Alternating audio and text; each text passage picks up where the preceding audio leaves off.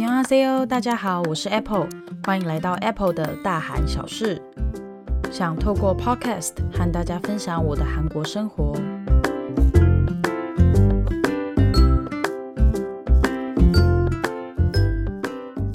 我是一个台湾人，我目前在韩国是一位中文老师。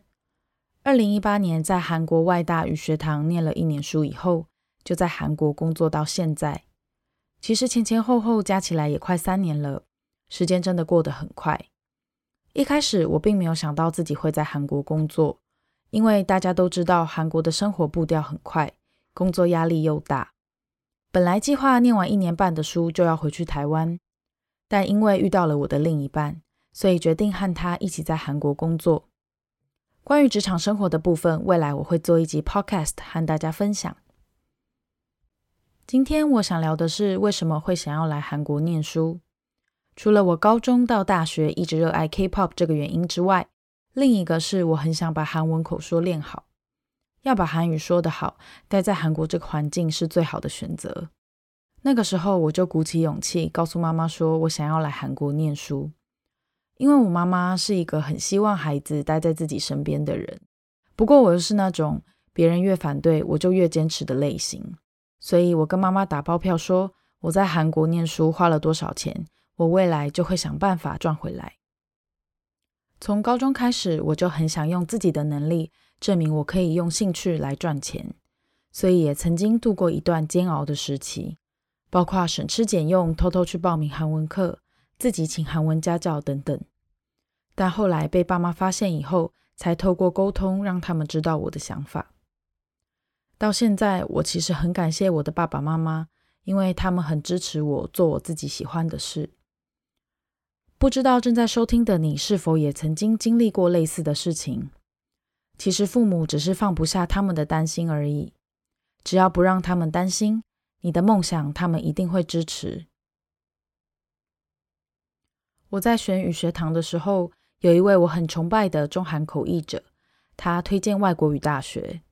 因为外大非常注重口说，口说的部分在每一次大考就会有两次，一次是自己准备的发表题目，第二次是和老师一对一 interview 的时候要用到在整个学期内学到的文法。大考总共有两次，所以等于是四次的练习。自行定题目发表的部分，要把自己的经历写出来，再把老师批改过的稿子都背起来，然后站在全班同学面前发表。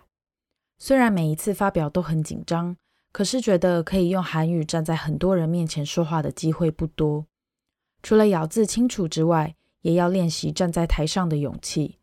还有一次令我印象很深刻的考试，那一次老师希望我们用表演话剧的方式来当做发表成绩，从几个韩国的童话故事中挑选出一个喜欢的故事，然后改写成自己喜欢的版本。那时候我记得我们的故事是金斧头、银斧头，从写剧本、角色设定、道具、音效等等，全都是我们自己包办。那时候我们这组的组员比较少，包括我只有三个人，所以一人要分饰两角，要背的台词相对的也比别组来得多。不过其实我还蛮沉浸在写剧本的世界里，因为觉得这真的是一个用韩语来演出的体验。重新回想，感觉自己的人生多了很多第一次的尝试。二零一八年初，我刚来韩国念书的时候，是我第一次一个人到别的国家读书，也要学习该如何和别国的朋友一起生活，尤其是生活习惯不一样的时候，相处起来很辛苦。而且我又是一个很慢热的人，所以那时候对我来说很煎熬。我当时是住在学校的外国人宿舍，我的室友年纪小我七岁，聊的话题不一样，就寝的时间也很不一样。他很早睡，我很晚睡，所以为了避开我们没有话题的尴尬，也不想在晚餐时间以后打扰到他，我每天下课以后会去学校的图书馆念书，念到晚上十二点才回去。这样的日子持续了两个月以后，我考到了第一名。学期末的时候还拿到了奖学金，我那时候很惊讶自己居然可以拿到第一名，但其实这也要归功于我的室友。现在回想起来，我还是觉得要多和其他国家的朋友相处，才能增广见闻，学习彼此的文化。即使文化差异很大，这都是需要体验过才有海外留学的感觉，对吧？还有，韩国很多学校都有提供奖学金，当然金额的部分虽然不多，可是除了可以多少补贴一点之外，也是累积学习韩文的成就感之一。大家来念语学堂以前，可以给自己定一个目标，让自己的留学生活更有动力。下一段，我想谈谈我在韩国感受到的阶级制度。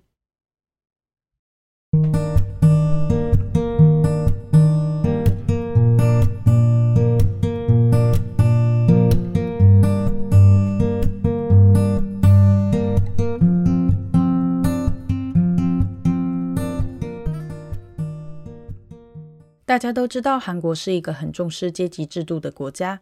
不管是晚辈对长辈，或是在公司跟上司报告事情的时候，也一定要使用尊称和敬语。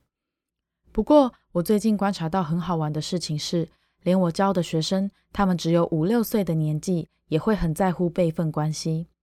在第一次见到新朋友的时候，就会问：“你几岁呀？”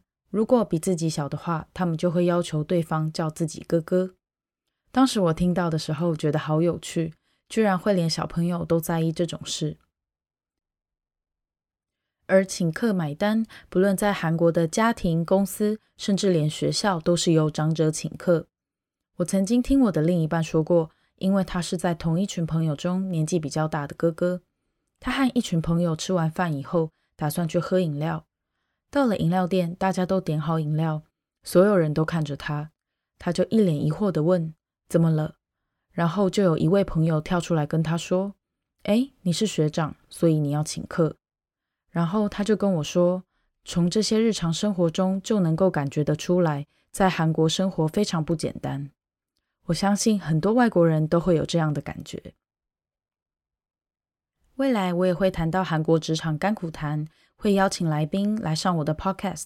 如果你也想在韩国工作，想了解韩国工作的话，千万别错过了哦！